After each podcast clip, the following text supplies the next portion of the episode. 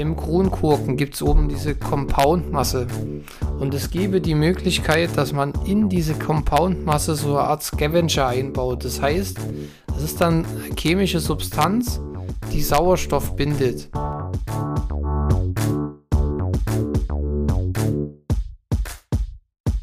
Der Bierfach-Podcast.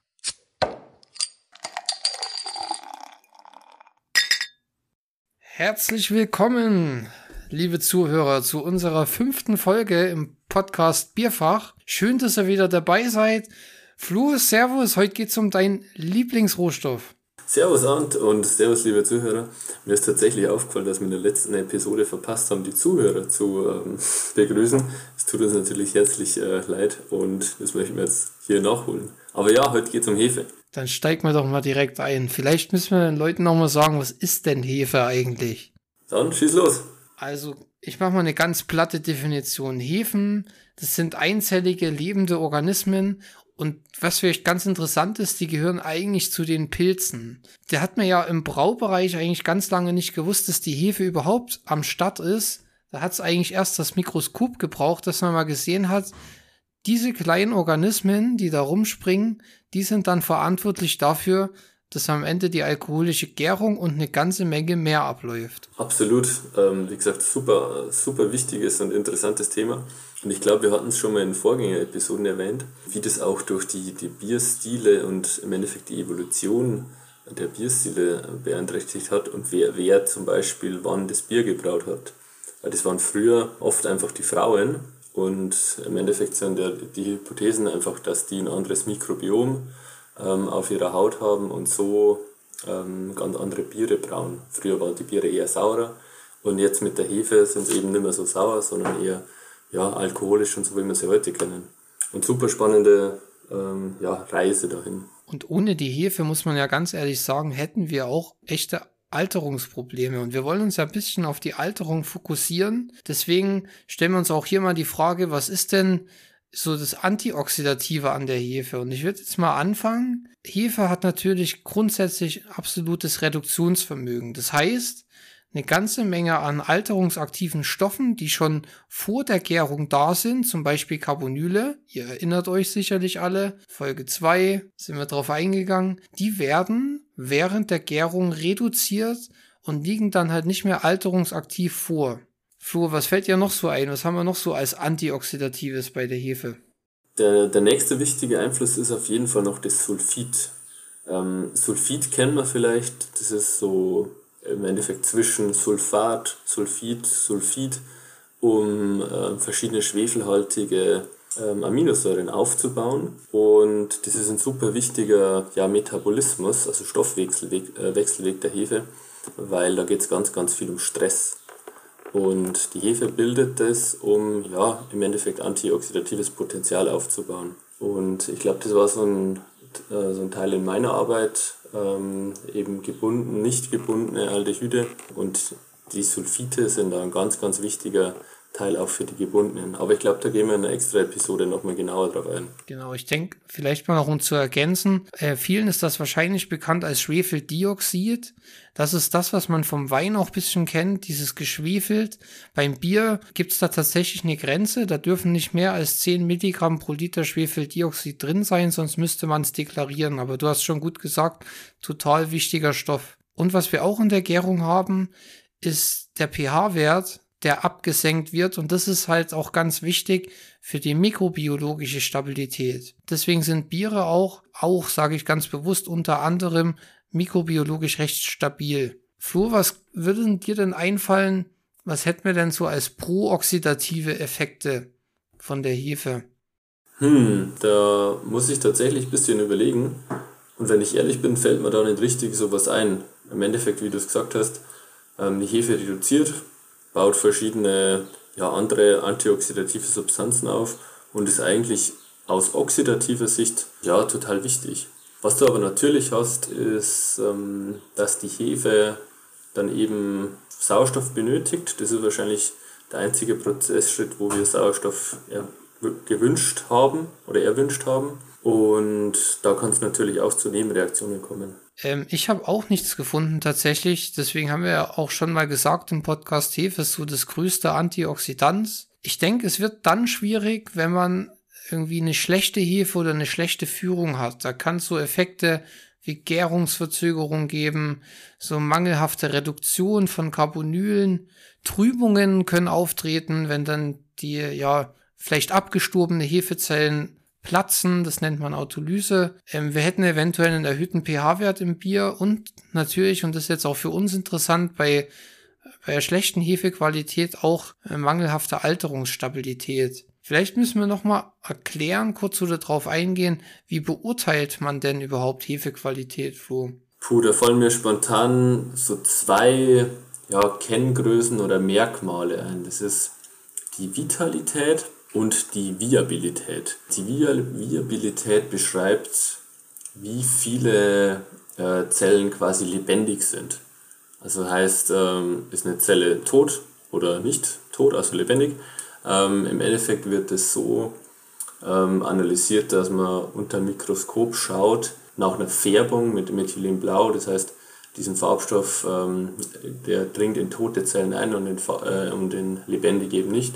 Und dann zählt man aus unter dem Mikroskop ja, farbige gegen nicht farbige, das heißt tote gegen nicht tote Zellen und hat so einen Indikator. Und dann gibt es eben noch die Vitalität und das ist, geht ein bisschen tiefer rein und es ist nicht nur äh, lebendig oder nicht lebendig, sondern wie aktiv im Endeffekt ist die Hefe. Und das macht man zum Beispiel mit dem ICP, also das ist der inter, ähm, intrazelluläre äh, pH-Wert zum Beispiel. Oder dann gibt es auch noch den Acidification Test, also Säuerungstest, das heißt, wie stark kann eine Hefe einen pH-Wert absenken. Was fällt dir noch ein? Also das sind genau die zwei, die mir jetzt auch eingefallen werden. Äh, vielleicht zum ICP noch so als kleine Ergänzung.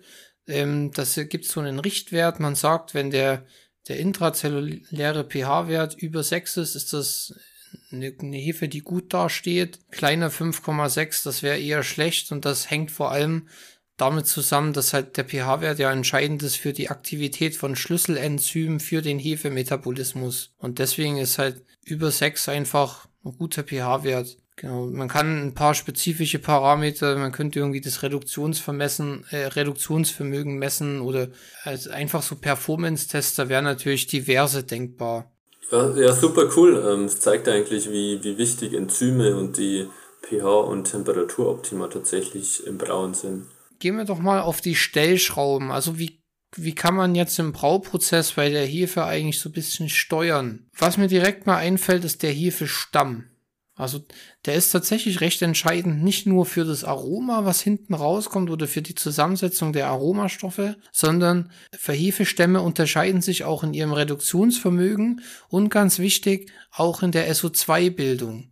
Und deswegen ist der Hefestamm tatsächlich auch recht entscheidend für die Alterungsstabilität. Was würde dir noch so einfallen? Wo kann man noch dran drehen? Weil Im Endeffekt ist, ist ganz viel noch die Hefeernährung.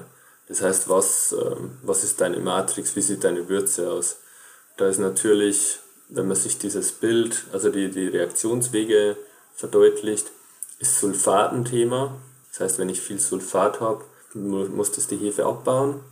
Ähm, dann habe ich äh, das gleiche bei Aminosäuren, heißt hohe, hohe Stickstoff- bzw. FAN-Gehälter. Äh, ähm, wenn ich da zu viel habe, versucht es auch die Hefe wieder abzubauen.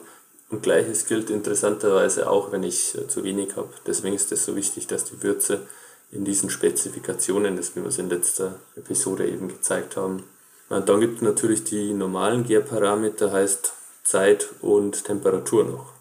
Absolut. Temperatur ist wahrscheinlich sehr, sehr entscheidend. Also man könnte bei höherer Temperatur sehr schnell gären, aber erhält natürlich auch eine ganze Menge an Gärungsnebenprodukten und man sagt so generell, dass die je, also hohe Temperaturen, da ist die Gärung schwerer beherrschbar. Mir ist noch ähm, eingefallen die Anstellzahl mit wie viel Hefezellen gehe ich rein. Ich brauche natürlich ein gewisses Mindestmaß an Hefezellen, aber je nachdem, wie viel ich anstelle, hat zum Beispiel auch einen Einfluss auf die SO2-Bildung.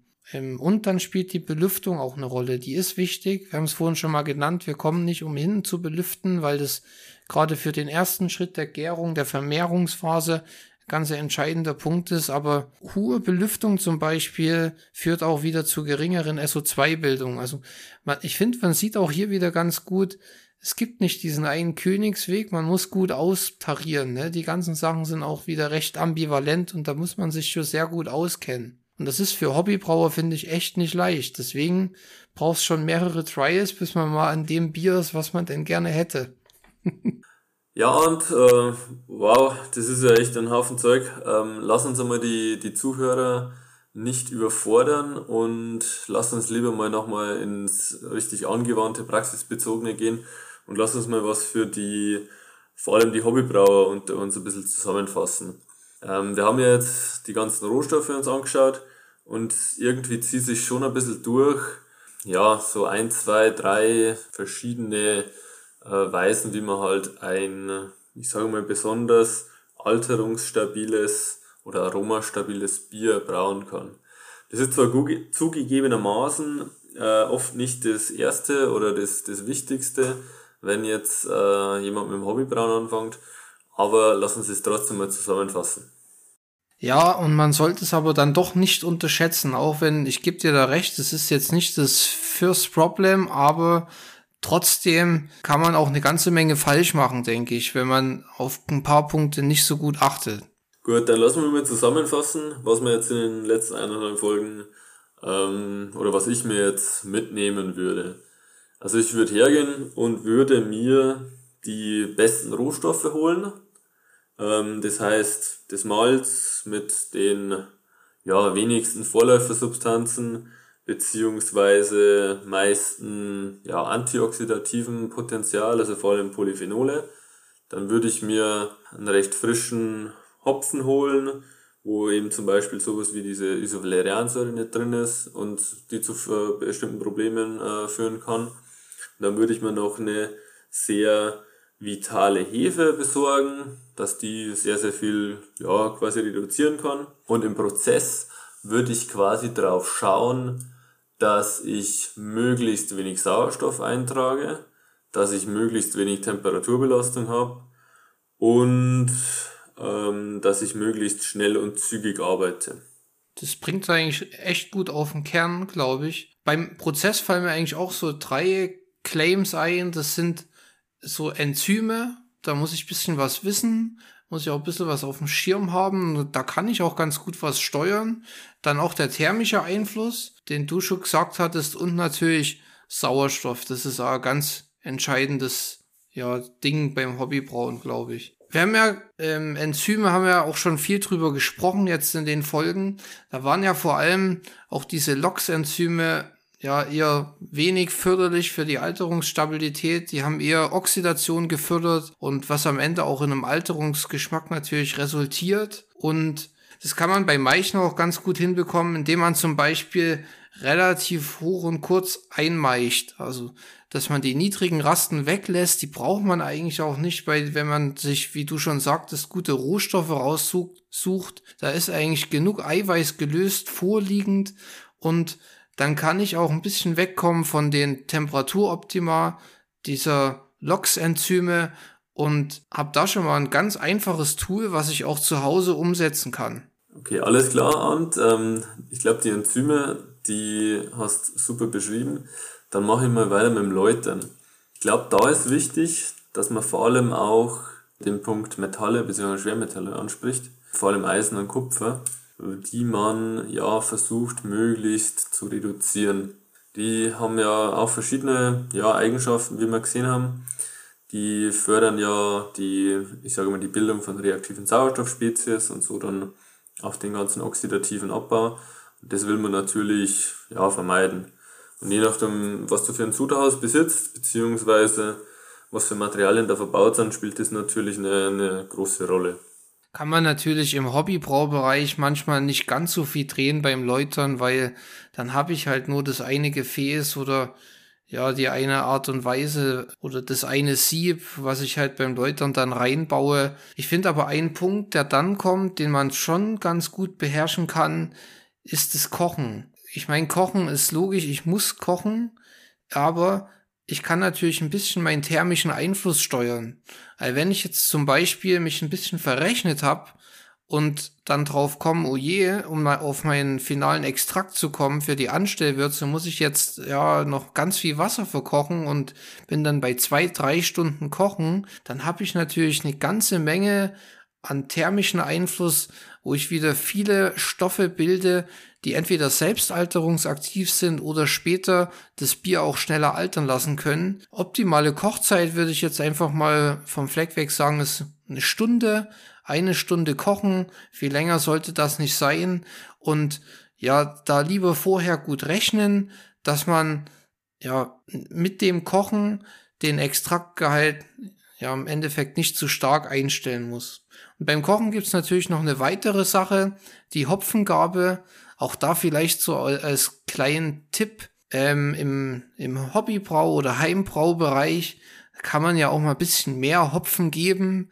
Und der hat natürlich auch schöne Maskierungseffekte auf Alterungssubstanzen, gerade am Ende der Hopfengabe, wenn es dann eher um diese, um die Aromastoffe geht, die auch im Prinzip recht gut verbleiben bis ins finale Bier. Ja, da kann man so ein bisschen tricksen, sag ich mal, um ja vielleicht ein etwas mehr alterungsstabiles Bier hinzubekommen. Ganz genau, und beim, beim Kopfen gibt's ähm, sogar noch was, das ist eigentlich sehr, sehr cool. Nicht unbedingt einfach mehr Hopfen zu geben, sondern bei gleicher Dosagemenge spielt es auch eine ganz, ganz große Rolle, wann du den Hopfen gibst. Und da gibt's eine, eine super Untersuchung aus Berlin, ähm, die im Endeffekt gezeigt haben, wenn du mehr oder weniger kontinu kontinuierlich den Hopfen über die ganze Kochung gibst, unterdrückst du ganz, ganz ja, viele Oxidationsprozesse. Und die ja, Kollegen haben das dann auf die antioxidative Wir äh, Wirkung von Alpha- und Beta-Säuren zurückgeführt. Und das fand ich eigentlich sehr, sehr spannend. Also am besten nicht nur eine Hopfengabe zu Kochbeginn, sondern mehr oder weniger kontinuierlich geben. Ja, das ist eigentlich, das ist auch ein echt spannender Punkt. Gut, dass du das ansprichst. Dann im Endeffekt nutzt man da so ein bisschen versteckte Eigenschaft vom Hopfen. Die Maskierung verhindert ja auch die Alterung, bloß auf eine andere Art und Weise. Und durch diese kleinen Dosagen kann man natürlich chemisch schon inhibierend wirken auf Alterungsreaktionen, die beim Kochen ja auftreten. Cooler Punkt. Genau, weil wenn es das quasi auf einmal wenn du es quasi auf einmal gibst, dann verschenkst du ja quasi so ein bisschen dieses Potenzial oder diese Kraft mehr oder weniger. Und wenn du es eben aufteilst, dann kann das über die ganze Zeit einfach wirken. Absolut. Ich könnte mir auch vorstellen, vielleicht bringt es auch was, wenn du, ähm, wenn man beim Abkühlen vielleicht auch nochmal minimal Hopfen reingibt. Das ist jetzt, das kann ich nicht belegen, das ist jetzt eher so ein Gedankengang. Ja, aber dem kann ich ganz gut folgen, also würde ich äh, genauso unterschreiben, mehr oder weniger. Ich finde dann, du hast ja schon angesprochen, abkühlen. Das ähm, sollte mehr oder weniger so schnell wie möglich passieren. Auch die ja, verschiedenen Heißhaltezeiten generell sollten ja, ähm, ja mehr oder weniger, so, wie gesagt, so kurz wie möglich gehalten werden. Und dann ähm, nach dem Anstellen spielt relativ schnell der Sauerstoff noch eine große Rolle. Was meinst du? Ja, absolut. Also wir sind dann ähm, vor allem in einem sehr sensiblen Bereich, wo, wenn wir dann zu viel Sauerstoff, also ich würde sagen eher so nach der Gärung oder vielleicht zum Ende der Gärung, weil während der Gärung haben wir ja gelernt, brauchen wir auch Sauerstoff natürlich zur Hefevermehrung, aber wenn das Bier so ein bisschen in seinen finalen Zustand kommt, dann muss man schon echt ein bisschen aufpassen, weil der natürlich dann oxidierend im Bier wirkt. Industriell ist es natürlich einfach. Die haben überall geschlossene Systeme, die haben Tanks, die können diese Tanks mit mit Kohlenstoffdioxid im Prinzip vorspülen, ähm, ist natürlich ganz wichtig, weil wenn man sich jetzt vorstellt, das Ganze wäre einfach unter Luft. Luft hat ja gut 20 Prozent Sauerstoff und Sauerstoff ist halt einfach leger gesagt toxisch für Alterungsstabilität vom Bier. Im Heimbraubereich ist es nicht so einfach. Da hat nicht jeder so einen Tank, wo man einfach mal ja, mit einer guten CO2-Flasche irgendwie vorspülen kann. Da muss man ja vielleicht, vielleicht so als kleinen Tipp schauen, dass man relativ wenig ähm, Luftraum hat, vielleicht über seinem Lagergefäß. Oder was würde dir noch einfallen? Ja, das wird ja normalerweise in der Praxis so gelöst, dass du bei leichtem Überschäumen das, äh, die Flasche zumachst. Da gibt's aber auch verschiedene ja, Quellen, die ja, das mehr oder weniger in Frage stellen. Vielleicht was noch industriell gibt, das fand ich letztens ganz spannend, ist quasi so eine Befüllung über ein Vakuum. Also da wird vorher an der Flasche ein Vakuum angelegt und quasi so evakuiert dann wird das Bier mehr oder weniger reingeschossen bzw. reingezogen und so wird dann abgefüllt. Das gibt's auch. Ja, Sauerstoff ist echt tricky, gerade im Heimbraubereich. Ich glaube, da, da wird man immer immer mehr Probleme haben als in der Industrie. Und es ist auch immer so eine Art Konvention zu Hause. Man hat halt auch den Vorteil, man braut nicht so riesige Mengen und kann die natürlich auch schneller dann ähm, entsprechend verwerten. ja, genau, wir hatten es ja angesprochen, das ist jetzt nicht das klassische Heimbrauthema. Im besten Fall überlebt das Bier ja gar nicht so lange, bis es überhaupt in, in verschiedene oder in die Verlegenheit kommt, verschiedene Alterungsreaktionen ja, durchzuführen, beziehungsweise äh, darunter zu leiden. Aber trotzdem, wenn ich jetzt zum Beispiel eine super Pilz gebraut habe, ähm, möchte ich das ja relativ lange genießen. Und da ist es schon gut, wenn man dann auch den einen oder anderen Tipp dann umsetzt. Ja, absolut. Und man muss es natürlich auch beschleunigt betrachten, weil äh, wenn das Industriebier zum Beispiel sechs Monate gut hält, also dann laufen die Reaktionen über sechs Monate ab und es kann natürlich im Heimbraubereich bei entsprechend höherer Sauerstoffbelastung kann das äh, sich auch mal um eine Zeitspanne von zwei Monaten handeln, wo wir dann gleichwertige Reaktionen haben. Also das ist ja einfach auch alles eine Frage der Zeit. Ähm, ich habe noch ein was gefunden oder ich würde gerne noch ein was erwähnen, weil ich das äh, ganz pfiffig und ganz cool finde. Ähm, es gibt so industrielle An ja, Anwendungen, sage ich mal, der Kronkorken. Im Kronkorken, wer sich das schon mal angeschaut hat, ganz oben ist so, so eine Art Kunststoff. Das nennt man Compound-Masse. Und in diese Masse kann man Scavenger-Substanzen einpflegen. Und Scavenger heißt jetzt, was, was machen die Scavenger? Die ziehen Sauerstoff aus dem Kopfraum raus. Also das läuft dann durch chemische Reaktionen, die können Sauerstoff absorbieren. Das ist natürlich extrem pfiffig, weil dann kann der Sauerstoff nicht mehr am Bier reagieren, sondern wird sozusagen im Deckel, also im Kronkorken, den man sowieso braucht, gebunden und führt auch zur längeren Stabilität. Ja, super interessant. Ähm, und da gibt's auch noch das Ganze in der bi biologischen Variante. Also es gibt sogenannte biologische Scavenger. Das sind verschiedene Mikroorganismen, die dann auch einfach den ähm, Sauerstoff quasi rausatmen und du so zu niedrigen Sauerstoffkonzentrationen kommst und eben einer langen Alterungsstabilität. Ich glaube, wir brauchen heute am Ende gar keine Zusammenfassung, Flo, weil ich glaube, dass, wie wir jetzt nochmal drüber gesprochen haben, so im, ja, im Heimbraubereich, das hat eigentlich alles nochmal ganz gut zusammengefasst, was wir so in den letzten beiden Folgen besprochen hatten. Ja, was machen wir das nächste Mal? Das nächste Mal sind wir mal ganz anders unterwegs und wir wollen uns mal ein bisschen in den Fokus rücken und nämlich über unsere Dissertation sprechen. Ich glaube, ich muss mir meine Zusammenfassung nochmal anschauen, ähm, dass ich überhaupt nochmal wiedergeben kann, was wir da gemacht haben. Wie schaut's bei dir aus, Flu? Ja, das wird mir sicher auch nicht schaden, dass ich das nochmal anschaue. Ähm, wobei ich weiß natürlich immer noch alles haarklein, was ich damals gemacht habe. Perfekt. In dem Sinne, hat super Spaß gemacht. Vielen Dank, liebe Zuhörer, dass ihr dabei war, dass ihr zugehört habt. Wir freuen uns auch, wenn ihr das nächste Mal dabei seid. Macht's es gut, trinkt ein gutes Bier und wir haben heute wieder ganz viele Argumente ge gelernt. Packt das Bier ins Bierfach, da ist es gut aufgehoben. Servus, ciao, ciao. Ja. Merci fürs Zuhören und bis zum nächsten Mal.